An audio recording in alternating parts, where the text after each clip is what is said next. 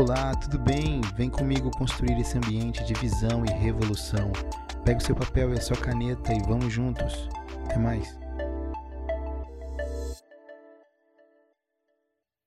Olá, meus queridos, tudo bem com vocês? Seguimos aqui para mais uma semana no nosso Visão e Revolução, esse podcast de construção de entendimento, de quebrar um pouco alguns paradigmas e construir a partir de uma perspectiva de revelação profética daquilo que o Senhor tem nos apresentado para esses dias. E eu já peço que você vá direto para Gênesis capítulo 12. E enquanto você está aí caçando, eu quero te dar um, um, um plano de fundo do porquê desse texto. Na semana passada foi muito corrido, muito, muito intenso. Chegada de mais um bebê, arrumação de quarto, pintura, essas coisas todas. E e eu fui tirar o meu tempo de oração e o Senhor me trouxe o um entendimento de que eu deveria estudar Abraão. E eu falei, ok, Deus, mas a gente já conhece Abraão, a gente sabe a história. E o Senhor falou, estude Abraão com o Espírito Santo. Eu já quero começar a partir daí. Sabe, pode ser que às vezes você conheça algumas histórias da palavra, pode ser que você já tenha sido ministrado durante muito tempo, é, você tenha uma caminhada durante muitos anos, uma caminhada cristã longa, mas se você não se sentar à mesa com o Espírito Santo para ouvir da palavra que ele mesmo inspirou homens a escrever e ele mesmo inspirou homens a agrupar, então certamente você não vai acessar a revelação que o Espírito Santo tem para o teu tempo, para a tua estação, para a tua própria vida, porque essa palavra ela é viva. E a gente às vezes fica apenas reproduzindo o que a gente ouviu sem acessar lugares de revelação. Então, quando eu comecei a estudar novamente a história de Abraão, algumas coisas me chamaram bastante atenção e elas estão diretamente ligadas ao tema central dessa temporada de Visão e Revolução, que é falar sobre a jornada. E como eu disse, a gente vai para Gênesis 12, e eu quero pedir que você leia comigo o versículo 1, que diz: Então o Senhor disse a Abrão: Saia da tua terra, do meio dos seus parentes e da casa do seu pai, e vá para a terra que eu lhe mostrarei. É muito interessante porque nós não vemos Abrão como um homem que tinha relacionamento com Deus. Nós não temos absolutamente nada antes ou anterior a esse texto que fale sobre como Abraão era ou como Abraão se relacionava com Deus. A gente simplesmente vê o Senhor surgindo na história e falando diretamente para ele. E é exatamente isso que acontece com a nossa vida. Jesus vai dizer em João 15 que não fomos nós que o escolhemos, mas ele nos escolheu. No caso, ele escolheu os discípulos. E é assim que o Senhor faz. Muito antes de tudo ser criado, o Senhor já havia nos escolhido, já havia estabelecido um destino prévio para a gente, e agora cabe a nós ouvir o que o Senhor está falando, obedecer o que o Senhor está direcionando e seguir na direção, ou simplesmente viver as nossas próprias vidas, como Romanos 1 fala, e andar no caminho da justiça ou no caminho da injustiça. Então, de repente, Deus surge e Abraão, que pode ser que não tinha entendimento nenhum sobre quem Deus era, pode ser que tivesse um conhecimento raso e superficial, ou pode ser que ele realmente conhecesse o Senhor, como muitos de nós. E o fato é que Deus pede três coisas para Abraão, ou Abrão ainda. Se você prestar atenção nessas três coisas, elas parecem que são a mesma coisa. Então o Senhor fala: olha, saia da sua terra, do meio dos seus parentes e da casa do seu pai. Então, quando a gente está falando da sua terra, dentro da minha terra já tem é, é, o meu pedaço, mas dentro da terra dos meus parentes, o meu pedaço está incluso, e dentro da terra do meu pai está incluso a terra dos meus parentes e a minha. Se você for analisar numa conjuntura é, é, é, macro, parece que é tudo a mesma coisa, está tudo englobado ali. Mas na essência, Deus estava direcionando Abraão para uma outra direção. E Deus estava pedindo que Abraão abandonasse de fato três coisas distintas. Quando o Senhor fala sai da tua terra, Deus estava falando de um lugar físico. Deus estava falando: olha, você está habitando em um lugar, saia dele. Você está de posse de algo, largue isso. Deixe esse ambiente físico, porque eu quero te levar para um outro lugar. Então a primeira coisa que Deus pede para Abraão era que ele realmente abrisse mão de algo físico, de algo tangível, de algo que talvez ele tenha suado muito para conquistar, de algo que talvez ele fosse apegado. A gente não sabe exatamente se essa região ela era muito fértil e produtiva. A gente não sabe. É, tudo que a gente tem são conjecturas. Como era na, naquele tempo, a gente não sabe. Mas se certamente havia ali um povo, ainda que nômade, habitando, é porque aquela terra ela tinha ela dava o seu sustento. Ela tinha como manter um, um grupo de pessoas vivo. Ela era uma terra, se não boa, razoavelmente boa, trabalhável. E o Senhor fala: pega tudo isso que você está olhando dentro de uma perspectiva, sabe, natural, dentro de uma perspectiva de que eu, eu criei raiz aqui, eu produzo aqui, eu tenho uma história aqui, e, e é esse ambiente físico, saia, saia dele. A segunda coisa que o Senhor fala é saia do meio dos teus parentes. A gente pode olhar e falar: ah, faz sentido. Deus está falando para Abraão sair da terra, então naturalmente ele vai deixar a sua família.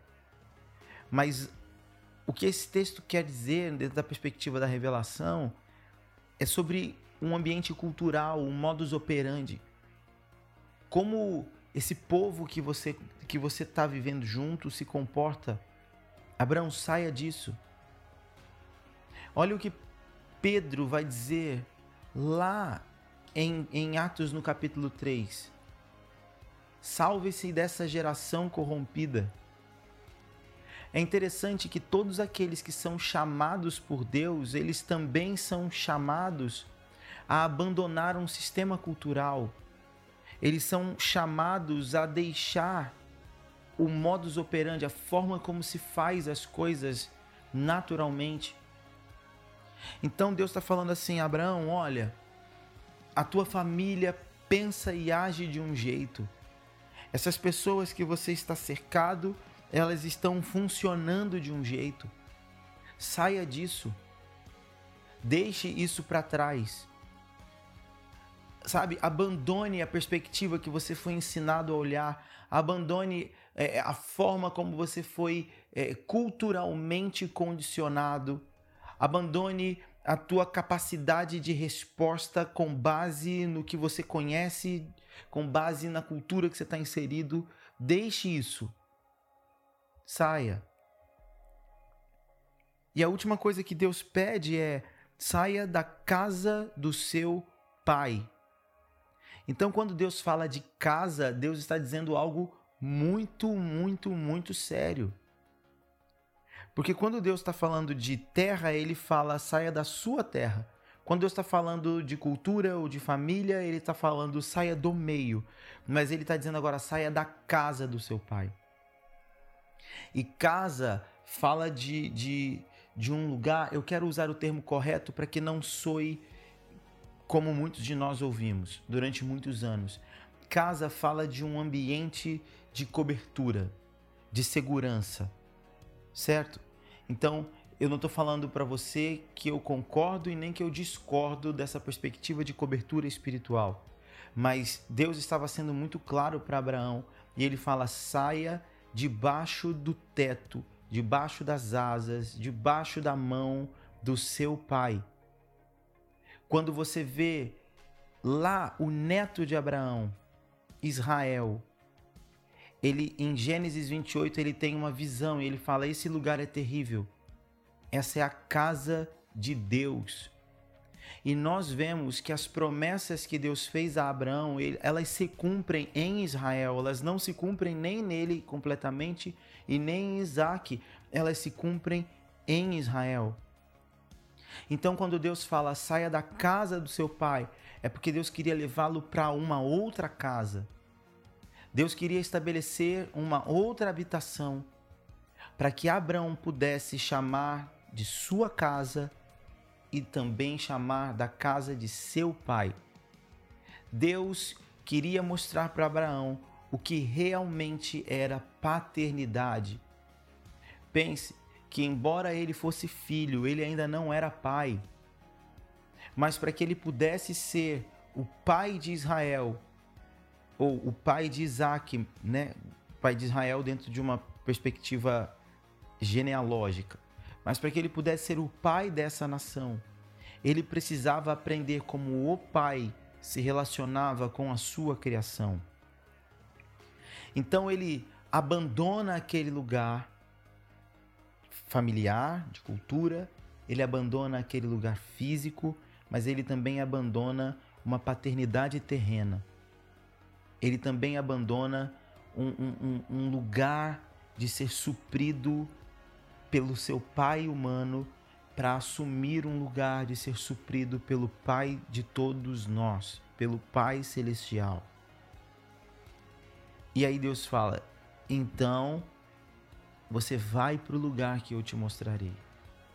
E é muito sensacional, porque a condição para a gente desfrutar do que Deus vai mostrar é se a gente conseguir se livrar destas três coisas que nos prendem as coisas que mais prendem as pessoas hoje, que mais as impede de viver ou de desfrutar o que o Senhor está mostrando ou o que o Senhor quer mostrar, são os ambientes físicos. Pessoas que são tão apegadas à profissão, pessoas que são tão apegadas a lugares, a cidades, que não conseguem simplesmente viver o sopro do Espírito para os lugares que o Espírito direciona.